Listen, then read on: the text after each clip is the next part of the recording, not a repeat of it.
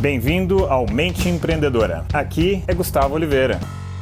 Galera, beleza? Gus aqui. O assunto de hoje é o seguinte: círculos viciosos ou círculos virtuosos. Não confunda, hein? Círculo vicioso ou virtuoso de comportamento.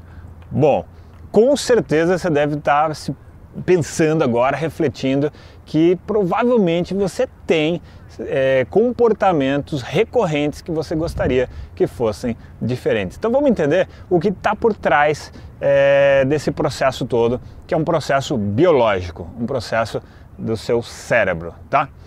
Tem um negócio é, no nosso organismo que se chama condicionamento. Nós somos seres condicionados, né? Nós somos educados né, pelos nossos pais, pela sociedade, pela família, né, os amigos, né, no colégio e assim vai. Então nós acabamos aprendendo uma série de comportamentos. E quanto mais esses comportamentos são reforçados, mais fundo isso é gravado no nosso cérebro. Né? Então isso vai criando uma conexão de longo prazo. Então, quando a gente sofre um determinado estímulo, a gente tende a se comportar sempre da mesma forma. E quanto mais a gente se comporta daquele jeito, mais é, gatilhos que disparam aquele comportamento, isso gera um ciclo.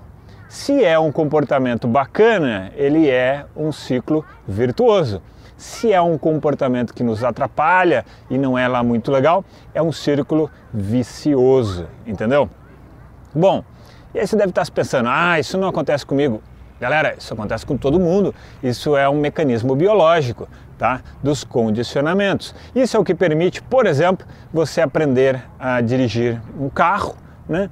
E no início você não conseguia, é, por exemplo, conversar com alguém, mexer num som, né, enquanto você está dirigindo, porque você ainda não condicionou, você ainda não automatizou o processo de dirigir. Depois que você já tornou aquilo um, um condicionamento, aquilo entra no piloto automático e aí você consegue fazer outras coisas enquanto está dirigindo, entendeu? Então, por exemplo, agora eu já gravei tantos vídeos que eu já entrei no piloto automático, eu já consigo ficar mais à vontade na frente da câmera. Mas quando eu comecei, uau, essa pessoa que acabou de passar aqui atrás de mim ia me tirar totalmente do sério, ia me tirar a concentração e eu não ia conseguir continuar o meu vídeo. Entenderam? Então, os condicionamentos, eles podem ser bons nesses casos que eu comentei ou podem ser ruins, tá? Bom, tem treinamento para mudar condicionamento, mas isso é tema para todos os vídeos que eu vou falar daqui em diante, para os meus cursos, porque isso não se faz da noite para o dia, isso você não muda é, com uma simplicidade tão grande, porque eles ficam gravados de maneira profunda. Você só muda facilidade um condicionamento se ele for de é, se ele aconteceu é, faz muito pouco tempo que você gravou aquele condicionamento na sua consciência. Sacaram? Tá complicado? Não entendeu nada? Me escreve aqui num comentário que eu posso te clarear um pouquinho mais, tá bem? Beleza, galera? Bom, aquele abraço. Chegamos ao final deste episódio de hoje.